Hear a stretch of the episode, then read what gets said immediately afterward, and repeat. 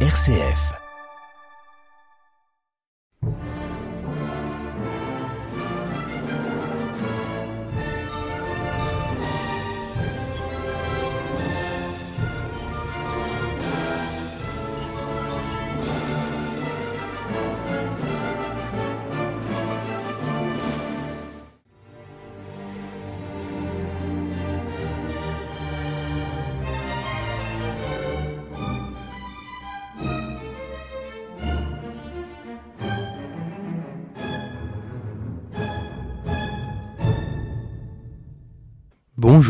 Et bienvenue dans les grands classiques. Pour ceux qui n'étaient pas là la dernière fois, nous avons parlé du violon. Et cette fois-ci, nous restons dans les cordes, nous allons parler du grand frère de celui-ci, à savoir l'alto. Alors pour ceux qui ne le connaissent pas, l'alto ressemble très fort à un violon, mais en plus gros. Je n'en ai pas parlé la semaine passée, mais le violon a quatre cordes. Elles sont accordées de telle manière que lorsqu'on les joue sans poser de doigté, c'est-à-dire les jouer à vide, on peut entendre une suite ascendante de quintes, à savoir Sol, Ré, La et Mi. Alors vous vous demandez pourquoi je vous parle de ça alors qu'aujourd'hui on va parler de l'alto? C'est tout simplement parce que l'alto suit cette logique également, à la différence près que l'on commence sur Do. Les cordes de l'alto seront donc Do, Sol, Ré et La. Les trois dernières sonnent exactement pareil que les trois premières sur un violon. L'alto est aussi l'instrument le plus moqué dans les orchestres. De tout temps, l'alto a eu un rôle plus d'accompagnement. Étant plus grave que le violon, il servait à supporter les premiers et les seconds. Heureusement, les altistes ont un très bon sens de l'humour et rigolent eux-mêmes à ces blagues.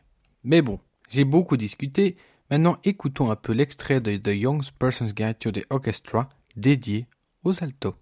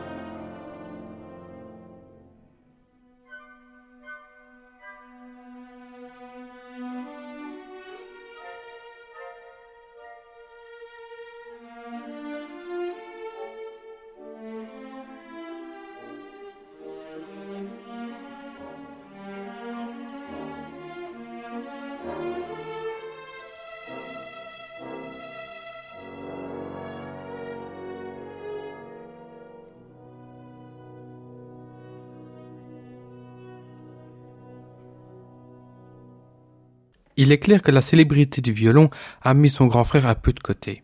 Mais ça n'a pas empêché les compositeurs d'écrire pour celui-ci.